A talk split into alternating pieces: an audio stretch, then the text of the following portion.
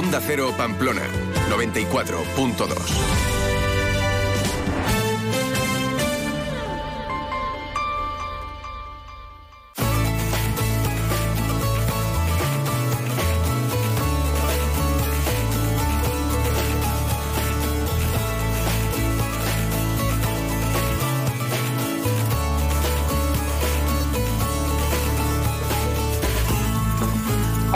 Muy buenos días. Lunes 12 de febrero iniciamos semana en esta hoja del lunes de la Asociación de Periodistas de Navarra y en esta sintonía en Onda Cero Navarra. Una hora tenemos por delante para estar con todos ustedes. ¿Y de qué vamos a hablar?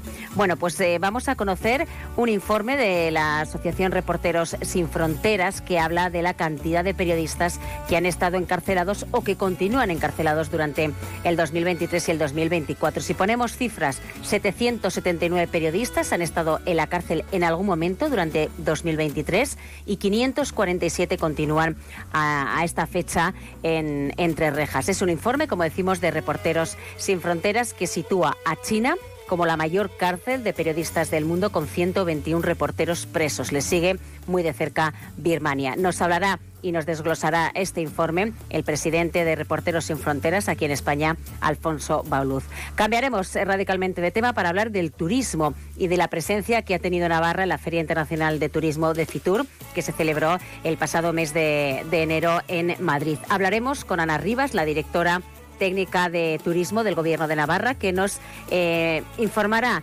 la, sobre todo eh, un poquito las consecuencias o lo que ellos consideran que ha sido la presencia de Navarra con esa oferta turística basada en el turismo sostenible y en un eh, turismo de, deporte, sobre todo con eh, las rutas de, bicicleta. Hablaremos con ella y luego rescataremos también una entrevista que mantuvimos hace unas semanas con Coldo Martínez, concejal del Ayuntamiento de Pamplona, que él también estuvo en Fitur presentando en concreto un proyecto del Ayuntamiento de Pamplona junto a otros ayuntamientos, tanto de Navarra como de Francia, para que Pamplona sea capital mundial de la pelota, uno de los actos centrales de Navarra en ese Fitur.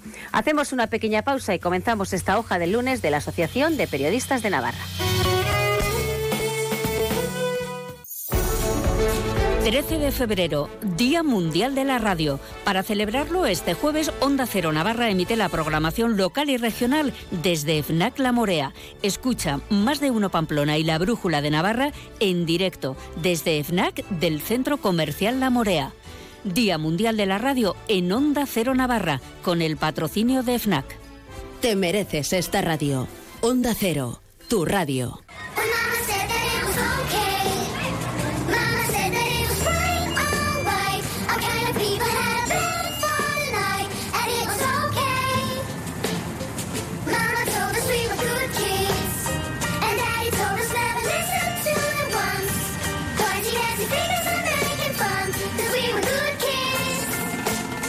Remember asking both my mom and dad why we never traveled to exotic lands. Seguimos en la sintonía de Onda Cero Navarra en esta hoja del lunes, el espacio patrocinado por la Asociación de Periodistas de Navarra. Casi todos los años, por no decir todos, eh, eh, intentamos hablar con reporteros sin fronteras, sobre todo por un informe que anualmente elaboran acerca de la clasificación mundial de la libertad de prensa. Todos los años repasamos eh, con ellos los países o continentes más conflictivos para ejercer el, periodismo, cómo está nuestro país, cómo está Europa, nuestro continente. Bueno, pues hoy les hemos eh, vuelto a solicitar que estuvieran con nosotros en este programa para hablar de otro informe, el informe relacionado a la cantidad de periodistas encarcelados por ejercer esta, esta profesión como es la del periodismo. Vamos a hablar con Alfonso Bauluz, el presidente de Reporteros Sin Fronteras aquí en España. Alfonso, buenos días. Hola, buenos días, ¿qué tal estáis? Eh, te dejo que digas el dato de cuántos periodistas eh, a nivel mundial han estado en la cárcel en este año pasado de 2023. Bueno, eh, la contabilidad, eh, digamos que tenemos dos maneras de verlo. Uno es que más de 500 periodistas siguen encarcelados y muchísimos más han pasado por prisión. Tenemos el caso paradigmático de Irán, donde los periodistas son encarcelados para reprimir protestas, para atenuar el impacto de las informaciones que hacen y, en definitiva, para tratar de disuadir que sigan informando de las protestas de las mujeres en Irán. Es paradigmático el sistema te detengo y, te dejo en libertad, eh, como ha sido el caso de las dos periodistas que denunciaron la muerte de, Amini, de, la chica que, fue asesinada por no ponerse un velo y que resulta que corren el riesgo de ellas mismas volver a prisión por hacerse una fotografía sin el velo. Concretamente, eh, se hablaba casi de 800 periodistas que han estado en la cárcel. Es que yo me estoy planteando esos países, eh, generalmente son de, de, Asia, donde peor está esta situación. Y lo que a mí me alaba, y cada vez que hablamos también de ese informe de la libertad de prensa, es que todavía haya periodistas en esas zonas que se arriesguen, porque lo que está en juego no es su trabajo, sino su propia vida, y que se arriesguen a seguir ejerciendo el periodismo. Bueno, eh, el otro día me encontré en el metro de Madrid a un periodista birmano que escapó por la jungla y que iba con su novia y la verdad es que le vi muy contento porque había venido su novia a verle. Eh, bueno, es una cuestión vocacional. Eh, el exilio probablemente es igual de duro que la cárcel porque al fin y al cabo tienes que dejar tu país, a tu familia, a tu gente y vemos como una y otra vez periodistas que entran y salen de la cárcel o periodistas que se van al exilio siguen haciendo su trabajo porque tienen un compromiso con sus lectores, con su audiencia, con su público, con aquellos que quieren saber lo que está ocurriendo en muchísimos lugares del mundo. Y bueno, pues eh, no sé, estuvo hace poco con nosotros a sus a sus compatriotas y sobre todo la libertad de informar. He dicho que los principales países donde hay más eh, problemas para ejercer el periodismo generalmente son de Asia, pero también llama la atención que concretamente en ese informe se destaca que cuatro países, China, Birmania, Vietnam, pero también Bielorrusia, que lo tenemos bien cerca, concentran cerca de la mitad de los presos periodistas que han, han pasado en algún momento por la cárcel. Eh, destaca también que haya un país europeo, o por lo menos que está en zona europea. Bueno, a ver, eh, la verdad es que el dictador Lukashenko tiene el dudoso mérito de ser el, tirano que ha conseguido meter más mujeres periodistas en la cárcel que hombres. Ese es su único y deleznable mérito. Eh, los dictadores van cambiando la manera de reprimir a su pueblo y consecuentemente de reprimir la libertad de prensa y así como vemos que esto ocurre de esta manera en estos países de Asia, en bastantes países de África, sí estamos viendo, por ejemplo, como en los países de Latinoamérica directamente les invitan o les expulsan del país, les invitan a ese o les expulsan del país. Entonces, en vez de tenerlos en la cárcel bajo rejas, los tienen en el exilio. Mm, al final se trata de impedir el trabajo de los periodistas y sobre todo que ese trabajo repercuta en la opinión pública de cada país. Y cada dictador, cada dictadura, cada sistema teocrático y autoritario, pues va, va utilizando las fórmulas que encuentra. Pero no nos engañemos, en Arabia Saudí por un tuit puedes ir a la cárcel. O sea que el riesgo está en todas partes y lo modulan en función de, del nivel de protesta social, del nivel de contestación, de la inquietud que tenga el, el, dictador, el dictador de turno por su continuidad. Lo van modulando en función de sus deleznables intereses. Y luego en estas zonas, eh, las que principalmente están gobernadas por, dictadores, en donde no habrá opinión pública tal cual, ¿es tal la efectividad que pueden tener eh, los escritos, los artículos, eh, las publicaciones de estos periodistas? A la razón está que se, se encarcelan, ¿no? Pero tampoco creo que puedan tener tanto poder en ese pueblo que está tan sometido. Bueno, los tiranos temen la contestación porque saben que no son populares, obviamente, y bueno, tratan de sofocar cualquier atisbo de discrepancia, de crítica o de queja. Forma parte del manual de subsistencia de los tiranos. Si te fijas, el clásico del golpe de Estado es la toma del, de la radiotelevisión pública por parte de los militares. ¿Por qué? Porque saben que tiene un efecto sobre la opinión pública, aunque no sea una opinión pública en un régimen de libertades. Eh, y la propaganda. La propaganda se utiliza indistintamente por todos los contendientes en las guerras, pero los regímenes autoritarios, una parte esencial de su sostenimiento del poder es gracias a la propaganda. La propaganda que puede ser para intimidar o para loar las maravillas del tirano de turno. Recuerden que estamos en Onda Cero Navarra, estamos hablando con Alfonso Bauluz, el presidente en España de Reporteros Sin Fronteras. Eh, le hemos invitado para que nos eh, contara un poquito más en detalle ese informe que publicaron a finales de año de la cantidad de periodistas que a nivel mundial están encarcelados o que han pasado eh, por la cárcel durante el, el, año 2023. generalmente pienso que quien pasa por la cárcel por ejercer su actividad, como pueden ser estos periodistas, puede pasar o que diga yo no puedo soportar esta carga, está en, función, está en juego mi propia vida, o los que, eh, no sé si será la mayoría o no, deciden continuar y todavía con más fuerza con su trabajo. Bueno, yo creo que eso, digamos, obedece también un poco a la situación personal del sufrimiento que, que cada persona es capaz o quiere asimilar, ¿no? No digamos, no todas las represiones son iguales. Eh, hay dictaduras que son muy sanguinarias, son muy crueles. Hay otras que, bueno, que, digamos, quitando de en medio a los periodistas de la circulación, de las noticias, pues no, no hace tanta sangre o tanta mella. Depende un poco también de, de la cantidad de años que una persona puede estar privada de libertad sin ver a su familia y sin expectativas de que algo cambie, ¿no? Al final el motor es el deseo y la esperanza de que haya cambios. Con el tiempo que llevas eh, en este mundo de los reporteros eh, sin fronteras, en esa lucha porque el periodismo se pueda ejercer sin ningún tipo de, problema, eh, y ya si nos hablamos de asesinatos entraríamos en otro capítulo, ¿crees que en algún momento eso se podría conseguir, por lo menos en el mayor número de países del mundo? Bueno, para nosotros la, la impunidad de estos asesinatos es siempre el mayor impedimento para, para acabar con, el asesinato de, los periodistas. Por desgracia hay estados como podemos ver en México que en algunos aspectos es un estado fallido. La corrupción, el narcotráfico moldean las autoridades policiales, judiciales, la fiscalía, incluso los políticos. Entonces, en esos estados donde la, la impunidad es lo que manda, es muy difícil erradicar los asesinatos. Allí donde hay un compromiso de, atajar el asesinato del periodista y llevar a los culpables ante la justicia, es, es digamos, más propicio para, para erradicar el, asesinato del periodista. Pero nosotros, nuestro principal enemigo es la impunidad, por supuesto.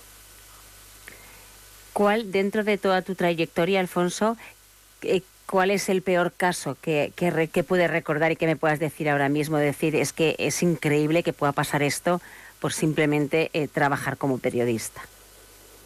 Hombre, yo creo que después de, haber vivido en Filipinas y en México, que en los últimos 25 años acumulan los índices de mayor mortalidad y de asesinatos de periodistas, esos periodistas locales que, que, apenas son conocidos más que en la zona donde tienen su influencia, su pequeña audiencia, radios comunales, desde luego son los casos más, digamos, desvalidos porque son los que menos trascendencia de cara a la opinión global, internacional del mundo tienen, pero son quienes se enfrentan directamente a los asesinos y esos asesinos son quienes dan la orden de, que se asesinen a sus periodistas. Y luego también es verdad que, hay casos, pues por ejemplo el de Couso, ¿no? Eh, bueno, fue un asesinato retransmitido en vivo y eso, quieras que no, pues te das cuenta del impacto que tiene la, la audiencia mundial asesinatos retransmitidos en vivo de los periodistas, puesto que era fácil saber dónde estaban los periodistas alojados lo que se trataba era de ir suprimiendo puntos de emisión de televisión en directo para que no hubiera testigos de la toma o la caída de Bagdad. Ese tipo de, situaciones le, le, añaden dramatismo, pero desde luego lo que no creo que se le olvide a nadie jamás es la cantidad de periodistas asesinados en Gaza, que se acerca ya al 10% de los profesionales de la información en la franja. a ese tema quería, quería llegar a la, a la, guerra de Gaza, que parece que ya se nos ha olvidado todo lo que está ocurriendo ahí, igual que, en Ucrania, cuando eh, comienza, todos nos echamos las manos a la cabeza, cuando ya pasa cierto tiempo, ya nos olvidamos, que es lo que pasa con, con las noticias en, en, general. Y hay una declaración tuya en una entrevista que dices y que la verdad que llama mucho la atención. Gaza se ha convertido en un cementerio de niños, pero también de periodistas. Sí, sí, sí, es que eh, cuando se calcula que puede haber mil periodistas haciendo su trabajo en Gaza y, ya estamos en 80 periodistas asesinados, un día sí, otro también, que las casas en las que viven las familias de los periodistas son atacadas dentro de un sistemático bombardeo de, la población civil, pues estamos convirtiendo pues, eh, eso en un cementerio de niños y de periodistas. Sí, creo que, que define bastante bien lo que está ocurriendo tristemente en Gaza. De hecho, es que eh, Reporteros Sin Fronteras ha presentado una denuncia por crímenes de guerra cometidos eh, concretamente eh, por el ejército israelí contra medios de comunicación y periodistas en esa franja de Gaza. Es que habéis sido ya más allá que una denuncia pública o de una simple nota de prensa para denunciar lo que está ocurriendo. Habéis ido ya directamente a, las instancias de, judiciales, vamos. Sí, bueno, hemos denunciado los asesinatos de periodistas como crimen, porque así lo hemos podido cotejar con la información disponible, pero también un, crimen de guerra contra un periodista que estaba trabajando en, en Israel por jamás. Es decir, en esto nosotros no, no diferenciaremos quiénes son los que convienen en los crímenes de guerra. Los crímenes de guerra y los asesinatos de periodistas para nosotros exigen justicia y, y repararlo y por supuesto que no haya impunidad. Mm, tú que has sido reportero de, guerra, Alfonso, ¿crees que antes eh, los periodistas tenían una especie de eh, más cuidado o, que se les eh, o no había tantos también para que no hubiera tantos asesinatos de periodistas o que no fuera un objetivo de un lado o de otro?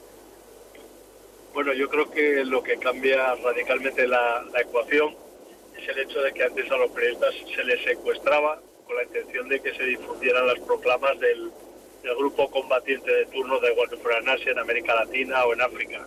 Incluso muchos de esos grupos alojaban a periodistas para que dieran a conocer sus proclamas, sus causas, sus motivaciones. Desde el momento en el que esa mediación por muchos de estos grupos no se considera necesaria, y el caso, digamos, prototipo son los yihadistas cuando empiezan a degollar periodistas y mm. hacer ellos sus propias producciones audiovisuales que se diseminan a través de, las plataformas y de las eh, incluso de las propias cadenas de televisión sin contrastar, sin nada, pues digamos que ahí efectivamente el efecto mediador que tenía el periodista desaparece en gran grado y eso también trae como consecuencia que muchas veces los periodistas son considerados un objetivo porque además ya no sirven a esos intereses de dar a conocer su versión o de dar a conocer sus proclamas. Alfonso, desde el punto de vista comunicativo, ¿todas las guerras acaban siendo igual? Bueno, todas las guerras son un desastre para la población que lo sufre y el enriquecimiento para los traficantes de muertos y de, y de armas. En, esto sí que no, cambia. Eh, desgraciadamente, la deshumanización es, digamos, lo peor que trae consigo las guerras además de la muerte y la destrucción, claro.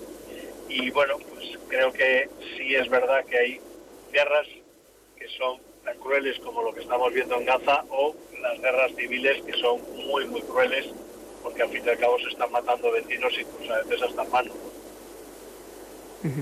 Y la parte de la sociedad, el papel que cumplen en, eh, en esta información, ¿Nos estamos haciendo ya totalmente inmunes a estas situaciones? Es decir, ¿nos dura que una semana las situaciones tan sumamente deshumanizadoras que están ocurriendo, por ejemplo, en Ucrania o en Gaza, que son las últimas que podemos eh, comprobar eh, más directamente, porque si nos vamos a África, esta, la situación ya cambia. Pero ¿nos estamos haciendo inmunes a todo lo que ocurre? Bueno, eh, es verdad que la repetición periodísticamente significa la pérdida de interés del lector, la audiencia, está claro, pero es que además la cantidad de estímulos que recibe la audiencia, la población en general, los ciudadanos, es tan grande, tan diversa y tan intensa que realmente hoy en día es muy difícil para nadie mantener la atención sobre cualquier cosa porque la cantidad de estímulos de frases que recibimos hace que sea muy difícil, digamos, mantener la atención, mantener la concentración ya no te digo seguir un conflicto desde el principio hasta que no solo se silencian las armas, sino que se restaura una situación donde las personas puedan recuperar sus vidas. Ya vamos a finalizar esta charla que hemos mantenido con Alfonso Bauluz, el presidente en España de Reporteros Sin Fronteras. Eh, sí que quería, nada, de los últimos minutos, que nos contase, eh, Alfonso, esa petición que ha hecho Reporteros Sin Fronteras a la empresa OpenAI de inteligencia artificial para que si quiere integrar datos de prensa en sus productos, que negocie con los propios medios. Todo este tema, eh, resúmenmelo un poco de qué va, Alfonso muy sencillo y lo estamos viendo. Eh, la inteligencia artificial utilizada para robarle a los periódicos y a los periodistas su trabajo se multiplica exponencialmente, se mejora la falsificación para que se detecte de manera más difícil y lo que están haciendo es aprovechándose de un trabajo para sacar un beneficio económico en detrimento de las sociedades mercantiles y de los profesionales que trabajan en su sector. Eso por un lado por el otro eh, no tienen derecho a explotar sus, digamos, fondos eh, propios, como son sus archivos, etcétera, etcétera, para luego ellos hacer una explotación comercial legítima o ilegítima. Será legítima cuando hayan abonado los, los derechos de autor correspondientes y hayan acordado el, uso legal de todo ese material. Eh, uno de los primeros que demandó a, GPT fue el New York Times que le dijo, primero, con una advertencia, que no hiciera uso de sus materiales sin su consentimiento y ahora el paso siguiente ha sido la denuncia. Nosotros además entendemos que las plataformas deben ser muy cuidadosas porque con el reparto de esa publicidad digital de manera indiscriminada lo que están es favoreciendo no ya un intrusismo, sino un robo descarado de propiedad intelectual y de propiedad industrial. Entonces, bueno, parece que para algunas cuestiones, como son los pezones en Facebook, son muy exigentes, pero con eso son bastante más laxos. Inteligencia artificial, que el otro día con otro, con un catedrático de comunicación comentábamos que es alucinante cuando te la enseñan por primera vez lo que puede llegar a ser Ahí yo ponía el ejemplo que yo estaba con otro periodista y me decía, es que mira hasta qué punto llegamos con esto de la inteligencia artificial que puso, hazme un reportaje de tantas líneas sobre este tema en el que se incluya esto y esto. Y en diez minutos, ¿qué diez minutos? En, en, dos minutos y medio ya tenías todo ese reportaje. Es alucinante, asombroso, a la vez que eh, dices a dónde va a poder llegar esto de la inteligencia artificial. Bueno, yo esta mañana le pedí a la inteligencia artificial que hiciera dos críticas cinematográficas para enseñarles cuáles son las diferencias entre críticas cinematográficas de latón y las que hace un buen periodista.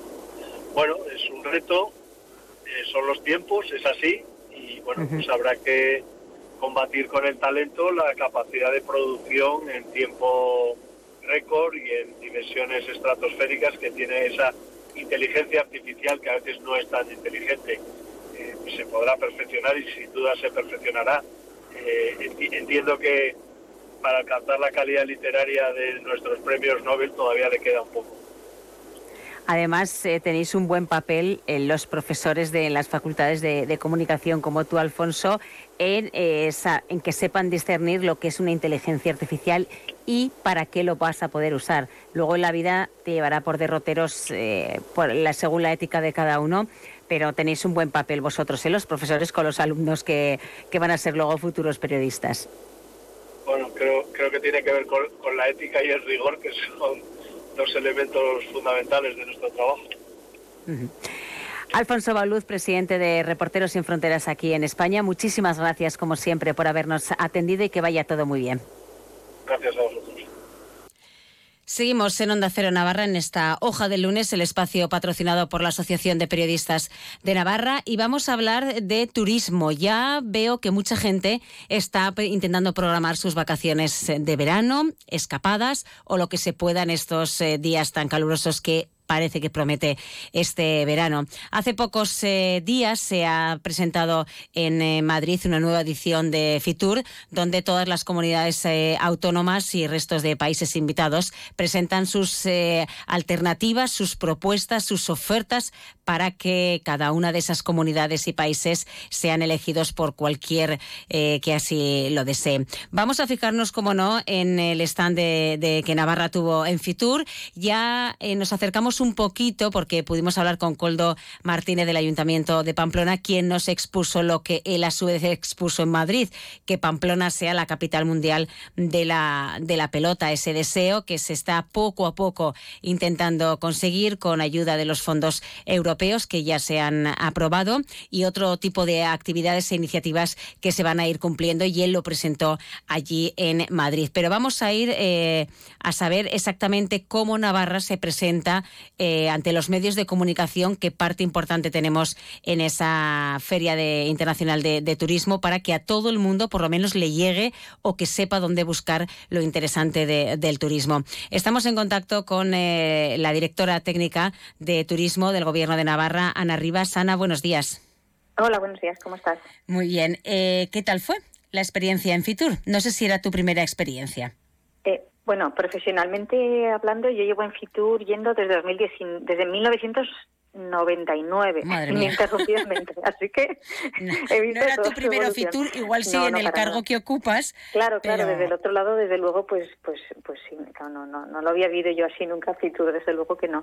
Y la valoración es muy positiva en muchos aspectos, ¿no? Como dices, eh, bueno, la prensa juega un papel fundamental.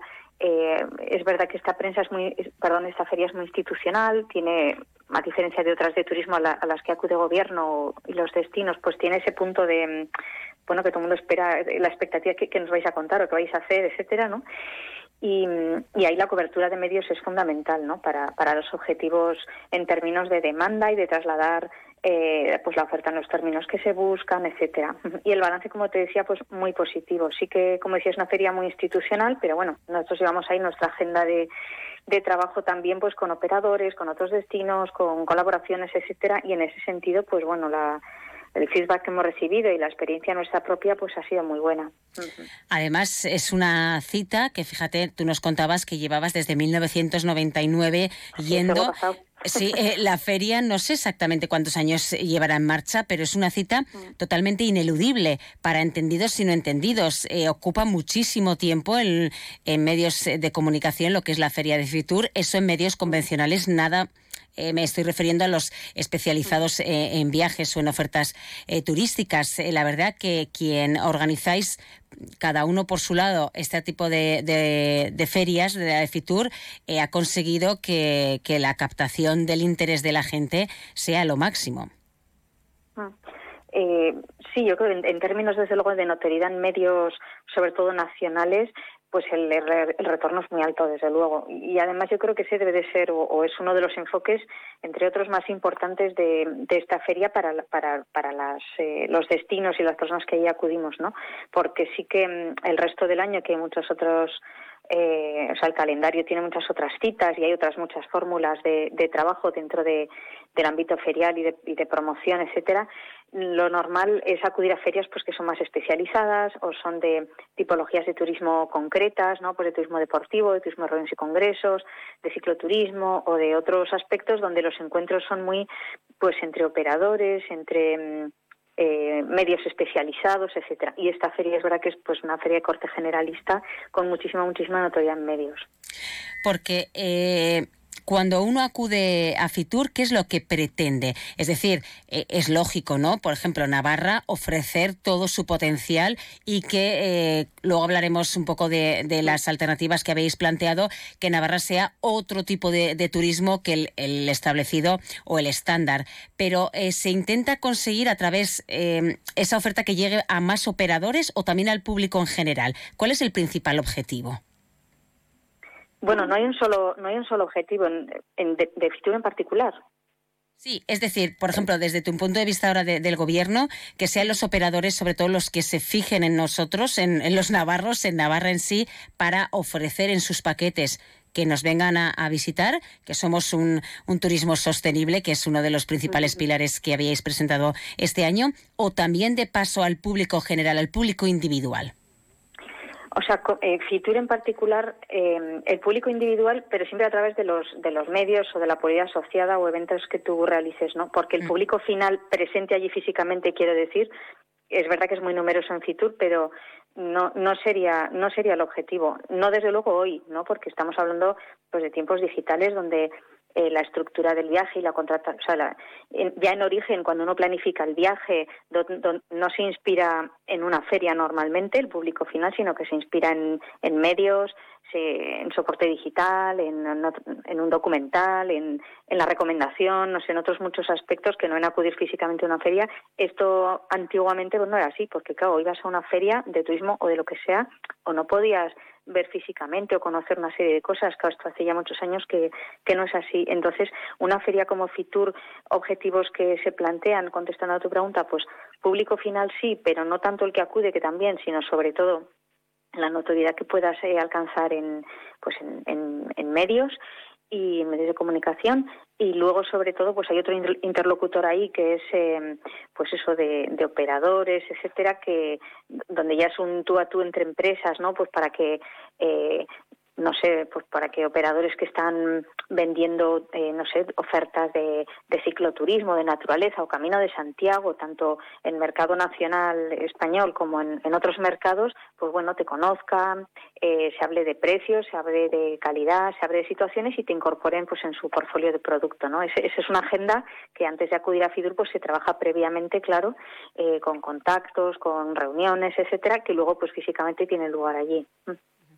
De hecho, eh, uno de los eslóganes de el eslogan en que no sé si llegó a ser eslogan de este mm. año era la sostenibilidad, ¿no? Tanto del stand en el que estabais todos los representantes de, de Navarra como el presentar a la comunidad foral como un terreno sostenible.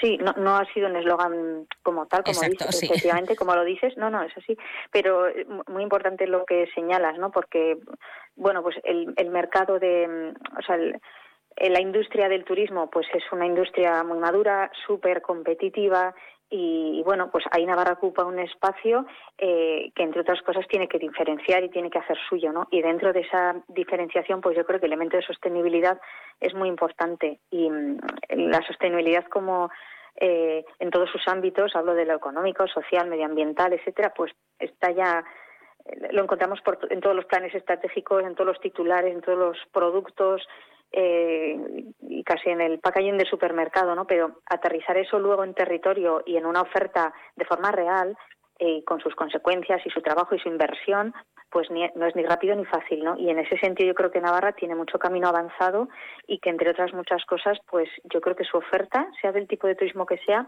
eh, pues eh, se viene trabajando desde, desde un tiempo y desde luego se va a continuar en esta legislatura que empieza por la sostenibilidad como elemento diferenciador. El eslogan en sí, que es que lo estaba buscando porque lo tenía, es el otro turismo, ¿no? otro turismo. Eso. es otro turismo centrado sobre todo en lo que es eh, la sostenibilidad y todos los elementos que puede tener eh, la comunidad foral, que me imagino que siempre está en esos otros elementos, siempre cada año se intentará poner en valor algo diferente eh, de las otras ediciones, en este caso, bueno, pues un poco más la sostenibilidad, haciendo muchísimo hincapié en esas rutas eh, en bicicleta que podemos eh, contar a decenas y centenares aquí en nuestra comunidad, pero también, sin dejar de lado, y que ya lo habías mencionado, Ana, el camino de Santiago y sobre todo la gastronomía, que ahí yo creo que nadie nos gana. Efectivamente. Sí, Camino de Santiago, eh, allí eh, eh, pues nos sentamos en una serie de productos, segmentos y tal. Camino de Santiago es uno de ellos. Yo creo que es un producto estrella en Navarra. comienzo del camino francés y bueno bueno mucho que decir que, que, ya se ha dicho muchas veces no Entonces, pero sí camino de Santiago bueno de hecho en Navarra está o sea estamos en plena implementación de un proyecto de casi 6 millones de euros solo centrado en el Camino de Santiago, eh, con trabajos de, de, todo enfocado en la, en la sostenibilidad y con, y con proyectos que van desde infraestructura, señalización, etcétera, hasta temas más pues promocionales, eh, de, bueno, de, eh, muy diversos, ¿no? Y en gastronomía lo que comentas, pues, eh, pues también hay un, iniciamos un proyecto de algo más de dos millones de euros solo para trabajar un proyecto de, de fomento de, del turismo no gastronómico de Navarra, que como bien dices, pues yo creo que es otro de las de las insignias eh, dentro de la oferta de turismo de la comunidad y lo que queremos es centrarlo mucho en territorio, me refiero en el terreno y muy centrado en el en el eh, en el producto eh, de huerta, ¿no? Y en el producto no gastronómico propio un poco a diferencia también, pues bueno, estamos aquí también geográficamente situados pues junto a la cuna de, bueno, pues a Rioja, que es muy potente en vino, otras comunidades que se han enfocado más pues en otros aspectos de la gastronomía y sin embargo, y esto nos aparece siempre en todos los estudios, Navarra eh, tiene una oferta muy diversificada y, de altísima calidad de no gastronomía en muchos aspectos, pero siempre se nos identifica por el por el producto, no por la calidad del producto agroalimentario. Y ahí es un poco, bueno, a partir de ahí es de donde queremos iniciar por los relatos y la construcción de la oferta, pues para integrarlo todo. Fíjate, Ana, estabas hablando de casi o igual sin casi los 8 millones de euros, 6 para el Camino de Santiago, 2 para todo lo que es la eh, productos eh, gastronómicos, dos de los eh, puntos más fuertes que puede tener nuestra comunidad, que parece que los tenemos más que asegurados y que todavía se necesita, ¿no? darle un empujón para ponerlos más en valor. Sí, yo creo que los de trabajo, ¿no? que están vinculados a, la actividad de la demanda, es decir, de quien nos visita. Y dentro de ese quien nos visita, pues un volumen muy, no solo por volumen, también por nivel de gasto y otras cuestiones, pues nos visita y desde luego disfruta de la gastronomía siempre y el Camino de Santiago pues es uno de los recursos más importantes que tenemos. Y como dices, pues claro, nunca, nunca llegas a, en nada, ¿no? Creo que nunca llegas a un sitio y ya está, ya he aquí me he quedado, sino que bueno, pues tienes que ir trabajando siempre pues para que, para velar por esa calidad, velar para que esa oferta eh, pues realmente genere una, una experiencia positiva, recomendable, eh, innovadora, bueno, pues, pues como en todo, como en toda industria y como en todo producto, pues hay que nunca dejas de trabajarlo, ¿no? Desde varias ópticas. Y requiere inversión, claro. Eso seguro, siempre todo requiere inversión. A pesar de que lo tengamos, es como el día a día, ¿no? Que parece que lo tienes todo ya perfecto y siempre hay algo que se estropea o que hay que, que, hay que arreglar. Eh, ¿Cómo es el feedback de una feria como estas? Eh, ¿Cuándo, por ejemplo, desde vuestro Departamento de Turismo del Gobierno de Navarra se puede decir ha sido una buena feria, hemos conseguido eh, cerrar acuerdos o potenciar el turismo? ¿A qué largo plazo, medio, corto plazo se puede saber? Pues bueno, más que en plazo, en plazo teníamos que hablar en términos pues igual de incremento de demanda o cosas así, pero ahí eso sí que no lo vinculamos a a una feria generalista de este tipo, sino que más lo vinculamos y hablamos en términos cuantitativos, por ejemplo, pues a que al menos que tengamos constancia en nuestras mesas de trabajo del stand, ¿no? que requieren una reserva previa, pues hemos registrado al menos hasta el viernes más de más de 300 eh, reuniones formales de trabajo, ¿no? entre empresas de nuestro sector, instituciones, etcétera lo miramos en esos términos, lo miramos en términos pues de acuerdos que se han llegado en algún caso, eh, de acuerdos de trabajo y de contenidos que van a tener lugar en Navarra, eh, acuerdos de colaboración, este tipo de cosas. Y luego otro, otro elemento que para nosotros es muy importante es el feedback del sector, ¿no? Y, en la medida en que ellos pues se han, se han sentido el sector empresarial me refiero, y en la medida en que ellos se han sentido acogidos, han hecho negocio, eh, bueno, y, te comentan pues que, bien ha ido, qué feria, qué tal y cual, pues bueno, eso, eso para nosotros es importante también. Pero bueno, ya con muchas ideas para el año que viene, porque este Fitur la verdad es que ha sido un Fitur un poco de transición también en muchos aspectos entre legislaturas, quiero decir, y, y bueno, pues ya con muchas ideas también para para el que viene. Pero bueno, eso ya me parece ya que está muy lejos. Hombre, no han pasado casi ni, un mes. De Todo el año con mucho trabajo, así que no quiero ni pensar, pero bueno.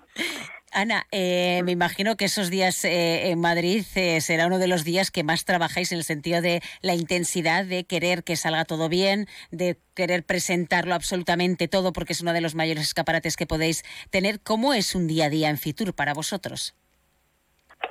Pues bueno, una feria como esta, que es así bastante grande, institucional y que tiene mucha notoriedad y tal, la verdad es que mm, se trabaja con meses de antelación, pues no solo por la licitación del stand, las reservas de espacios y tal, sino bueno, pues todo lo que ahí pueda suceder eh, pues, pues lleva meses de trabajo, ¿no? O las citas, operadores, o vas a presentar una serie de cosas y dices, bueno, sí, las presento, pero con meses de antelación, pues se preparan los dosieres de prensa, se contacta con, con los medios eh, especializados de, esas tipologías, se les invita, se les llama, se hace un seguimiento. Hay, hay, hay mucho trabajo previo de meses que si no se realizase, pues luego sería difícil. Y luego en cuanto al día a día que mencionas, pues ahí, mm, bueno, pues, pues la feria creo que tiene un horario de 10 de la mañana a 7 de la tarde o algo así, pero bueno, se va antes, eh, bueno, con muchos días de antelación, pues hay hay un ir y venir ahí de, de, pues de gente que hace el stand, de, bueno, el servicio de catering ha sido fundamental y eso requiere también de muchos recursos.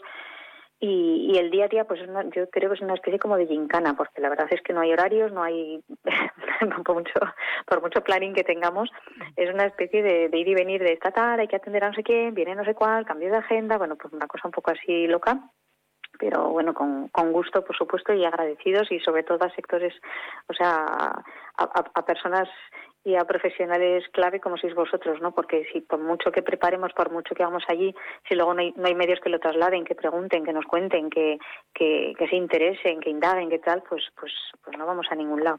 Y el día a día, pues es ese, hasta las mil y, Además de atendernos eh, a nosotros, a los medios eh, de comunicación, luego está cada una de las mesas redondas, como decías, de las reuniones eh, a puerta cerrada, por así decir, que no están abiertas, y la presentación de diferentes propuestas, como la que yo hablaba por parte del Ayuntamiento de Pamplona, de conseguir que Pamplona sea la capital mundial de la pelota en esta feria, que era la primera eh, en tu cargo como directora general de, turismo del gobierno, ¿qué es lo que más te ha llamado la atención, que no lo veías desde el otro punto de vista?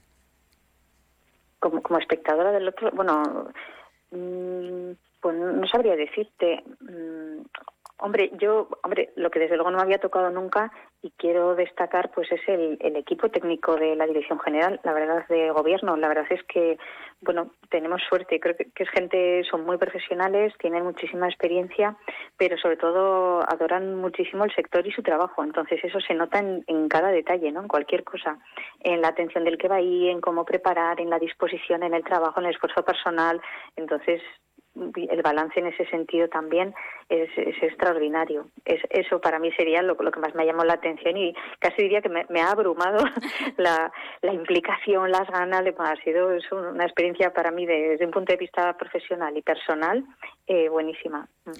Y de los eh, que se acercaban, de los, las reuniones que ya teníais pactadas pues con todos los sectores, o sea, con todos los protagonistas de, del sector de, del turismo, ¿Qué es lo que os comentaban de Navarra? Alguno que quizá no conocía, entre comillas, nuestra comunidad para trabajar o para ofrecer.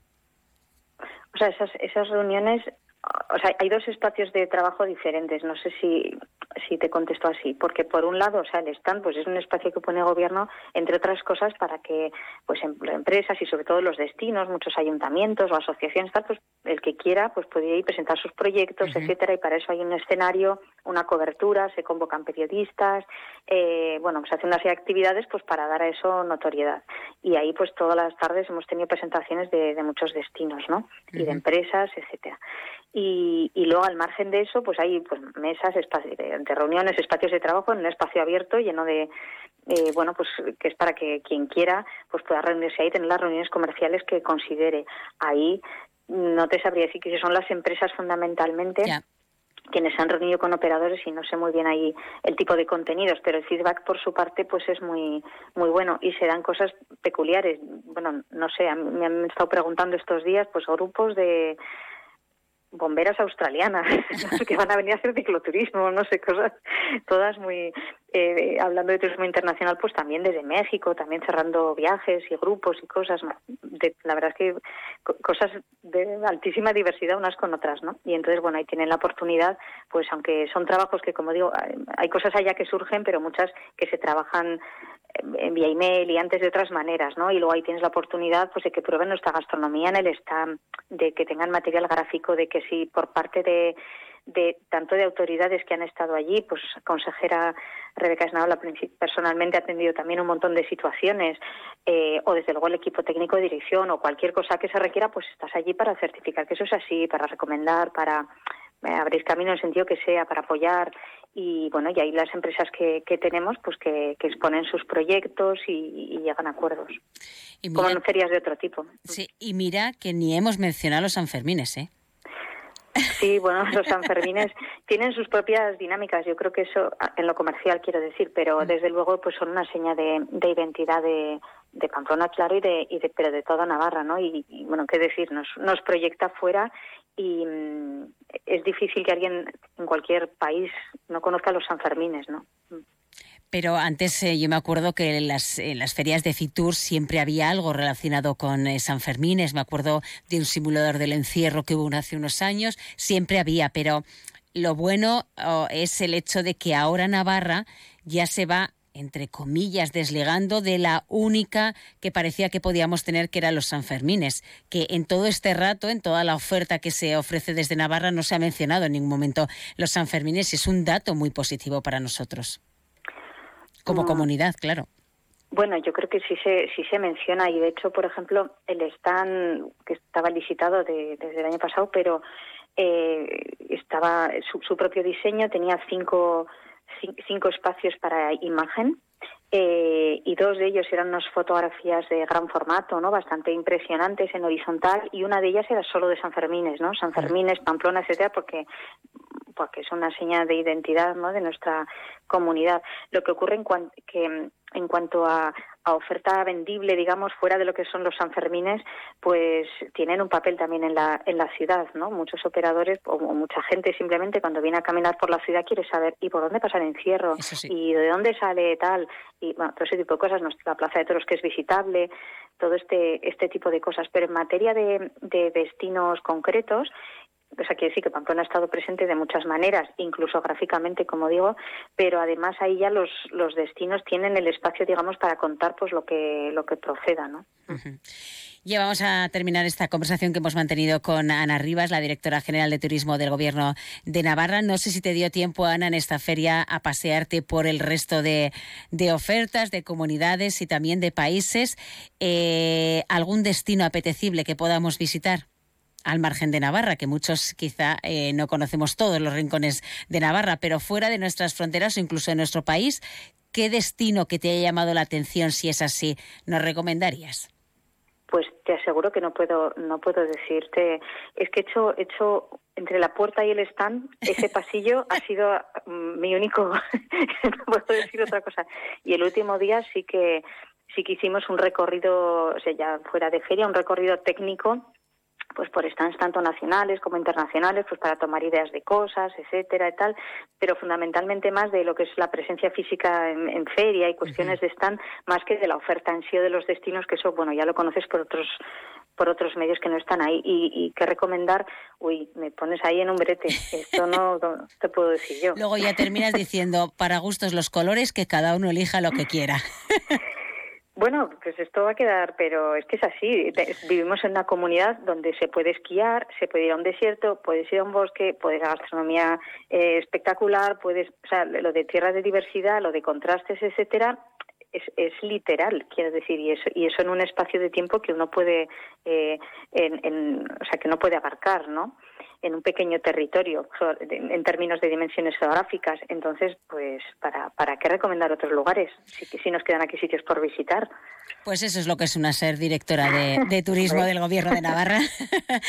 Ana Rivas, muchísimas gracias por habernos eh, atendido y a partir de ahora, como bien decías, empieza la cuenta atrás para la siguiente feria y para ir preparando absolutamente todo. Gracias, Ana.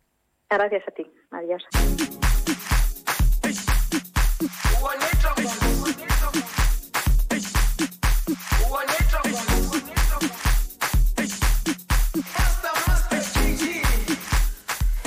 Ya hemos escuchado todas las eh, bondades que tiene la comunidad foral de Navarra y que así se expusieron en esa feria de Fitur. Y queremos recordar, lo hemos hecho un poquito en la entrevista con Ana Rivas, la presencia que tuvo el Ayuntamiento de Pamplona con el concejal delegado de promoción económica, Coldo Martínez, en esa presentación de la propuesta para que Pamplona sea capital mundial de la pelota. Vamos a recordar lo que nos, él nos eh, dijo en su, en su día, nada más terminar la Feria de Fitur, sobre las sensaciones que tuvieron en esa presentación y los proyectos ya en marcha que tienen para conseguir ese único objetivo de que Pamplona sea capital mundial de la pelota. Escuchamos a Coldo Martínez. Pues mira, la sensación es muy buena. Entre otras cosas, porque es un objetivo que tenemos presente todos en el Ayuntamiento de Pamplona, de Iruña, y cuando digo todos me refiero a todos los grupos del Ayuntamiento de Pamplona. En este momento pues me toca a mí gestionar este tema, pero yo quiero insistir que es un proyecto en el que se viene trabajando desde hace tiempo y en el que han trabajado no solo los distintos ayuntamientos de Pamplona, porque se lleva tiempo trabajando en ello, sino también pues la Federación Navarra de Pelota, la Federación de pelota de, del otro lado, de los Pirineos. Eh, últimamente, pues Nafi, que también está, eh, bueno, pues está trabajando con nosotros. eh, aunque este era uno de los objetivos de Napique, y por lo tanto la sensación es muy buena. Y, no solo por eso, porque estemos todos juntos, sino porque además los contactos que estamos teniendo en el exterior, pues también nos animan a seguir adelante con este con este proyecto, con este objetivo de hacer de Pamplona Iruña la capital mundial de la pelota, que va a ser una realidad. Eso esperemos porque cuando hablaba con Xavier Martínez de Álava le comentaba si también había muchos amigos de ese título, ¿no? Muchas ciudades de eh, Bilbao, San Sebastián, muchas otras tantas detrás de los Pirineos que quieran coger también ese título. Pues, eh, hombre, yo creo que, convertir a tu ciudad en capital mundial de la, de la pelota es como un objeto de deseo de, de, muchas, de muchas ciudades. Pero yo creo que hay un consenso general y va a ser un consenso mucho mayor que tiene que ser Pamplona. En Pamplona tenemos eh, 80, en Pamplona, ¿eh? solo en Pamplona tenemos 80 frontones, tenemos dos de ellos que son de, primer nivel, eh, el juego del remonte se inventó en Navarra, eh, el 60% de los chapeldunes de, de campeonato profesional masculino de pelota han sido navarros.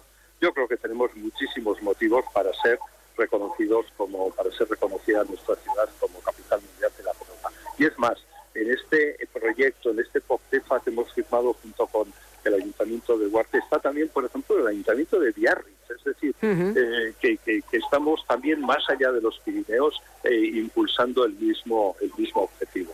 Vamos a hacer de la pelota, o gracias a la pelota, una ruta transfronteriza de turismo, de comercio, eh, en fin, de, identidad de todos nosotros que, vamos, que, que va a ser una realidad. No me cabe la menor duda.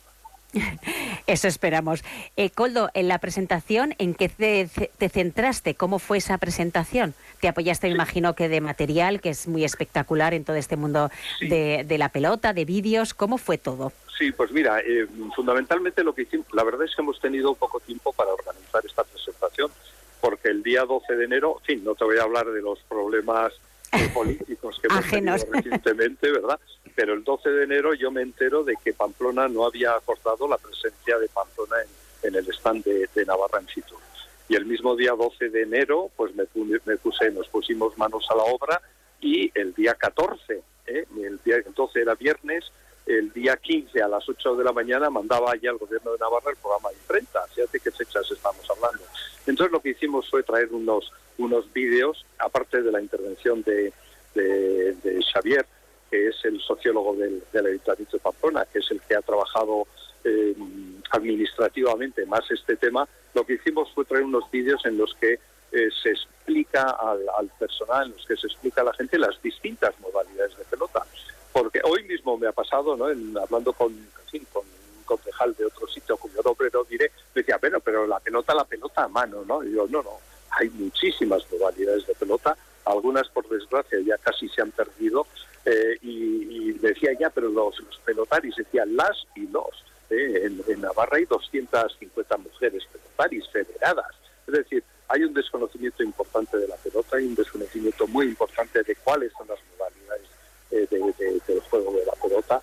Y otro de los objetivos del que tenemos al hacer, cuando, cuando decimos Pamplona, capital mundial de la pelota, es precisamente fortalecer esas distintas modalidades de la pelota, enseñar a nuestros jóvenes, a nuestros jóvenes que hay distintas modalidades, eh, recuperar, si se pudiera, pues alguna de las modalidades de pelota que se han perdido, pues porque la pelota es parte de nuestra identidad, es parte de nuestras tradiciones, es parte de nuestra historia y puede ser un elemento cohesionador de todos nosotros y todas nosotras.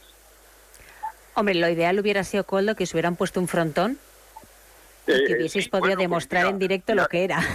Sí, ya que también lo mencionas, pues también habíamos pensado, lógicamente, hacer la presentación en el, en el Euskal High de, Madrid, ese frontón que estaba hecho, en fin, estaba hecho trizas y que se ha recuperado, pero el frontón todavía está, eh, lo abren única y exclusivamente para, para visitas guiadas y me pareció que era pues muy pronto ir con, con esta solicitud. Pero tengo presente y también he tenido mis contactos aquí en, Fitur para hacer una presentación de este objetivo de Pamplona, capital mundial de la pelota, en el frontón el Skalsai de Madrid.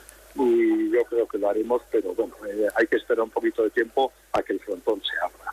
No sería, no sería muy normal que, el primer acto público, casi público de, de este frontón de, de Madrid, que pertenece al Ayuntamiento de Madrid, pues lo hiciera el Ayuntamiento de Iruña. No, la verdad que quedaría un poco, pero bueno, también comentó Xavier, sí, también comentó Xavier que Madrid incluso se había postulado o que intentaba medio postularse en ser capital mundial de la de la pelota precisamente por ese eh, frontón tan importante que hay en, Madrid. Sí, pero mira, lo importante para conseguir ese título de capital mundial de la pelota es tener una base sobre la que sobre la que asentarte. Y como te digo nosotros tenemos esos 80 frontones esas dos mil y pico personas federadas 250 mujeres eh, federadas eh, unos frontones internacionales reconocidos importantes como son el Abril y el y el Navarra Arena. Bueno, nosotros creo que tenemos todos los mimbres con los que podemos hacer que Iruña sea la capital mundial de la pelota. Y yo estoy convencido, créeme, de que lo vamos a conseguir. Tenemos en mente también eh, eh, hacer, construir un edificio de interpretación de la pelota. Es decir, esto, esto no es solo una idea y tal, no, esto se, se fundamenta en mucha inversión eh, técnica, en mucha inversión económica, en mucha inversión en relaciones humanas y, y bueno, y eso, y lo vamos a trabajar. Ha sido un paso el que se haya contado con esa ayuda financiera de por parte de, Europa, de los fondos europeos, que va a hacer posible que se recupere diferentes frontones. Creo que eh, hablamos del de Uarte también para poder poner eh, los cimientos de ese centro interpretativo de la pelota vasca. Todo va a priori eh, como se pretendía.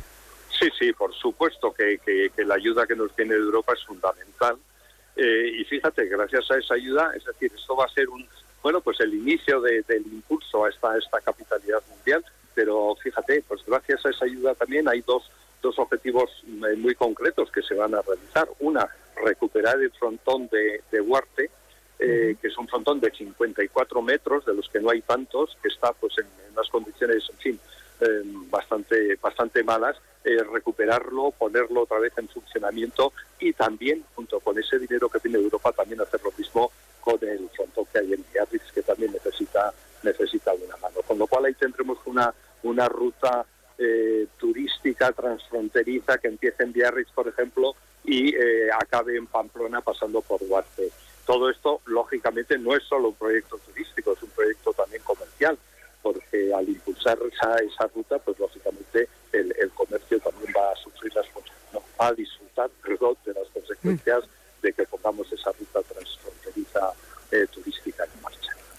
Eso iba a decir que Coldo Martínez, como concejal delegado de promoción económica, eh, tiene una parte muy importante en todo esto, al margen de lo que significa a nivel cultural recuperar, dar a conocer esta práctica de la, de la pelota y de todo lo que puede suponer el atraer a gente conocida, interesada o desconocida por completo y que quiera conocer más para lo que significa para Pamplona. Sí, pero y además fíjate, ¿no? O sea, la pelota se juega hoy en día no solo en, todo el Estado español, se juega en muchos sitios de América Latina, se juega en sitios de, Estados Unidos, América del Norte, se juega en Asia, es decir, que tenemos un potencial eh, dinamizador de, todo nuestro turismo y de, y de todo nuestro comercio gracias a la pelota, porque hemos tenido hemos tenido contactos ya con, con estos clubes de con algunos de los clubes que juegan la pelota en, el mundo y francamente están encantados. Con lo cual Pamplona no solo va a ser la ciudad de los Sanfermines, sino que va a ser también la ciudad de la pelota. Tenemos mucho que ofrecer y lo vamos a conseguir.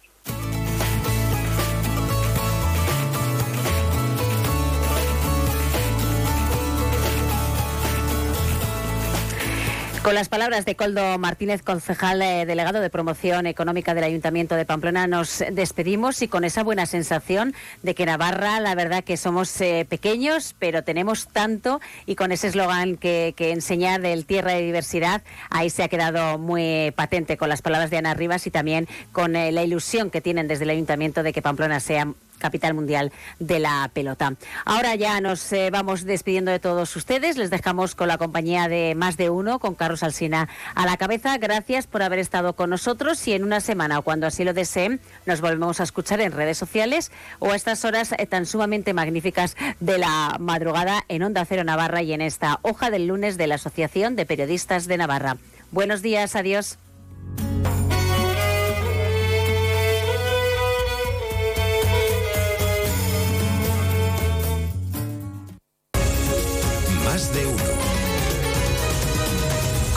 Miguel Ondarreta.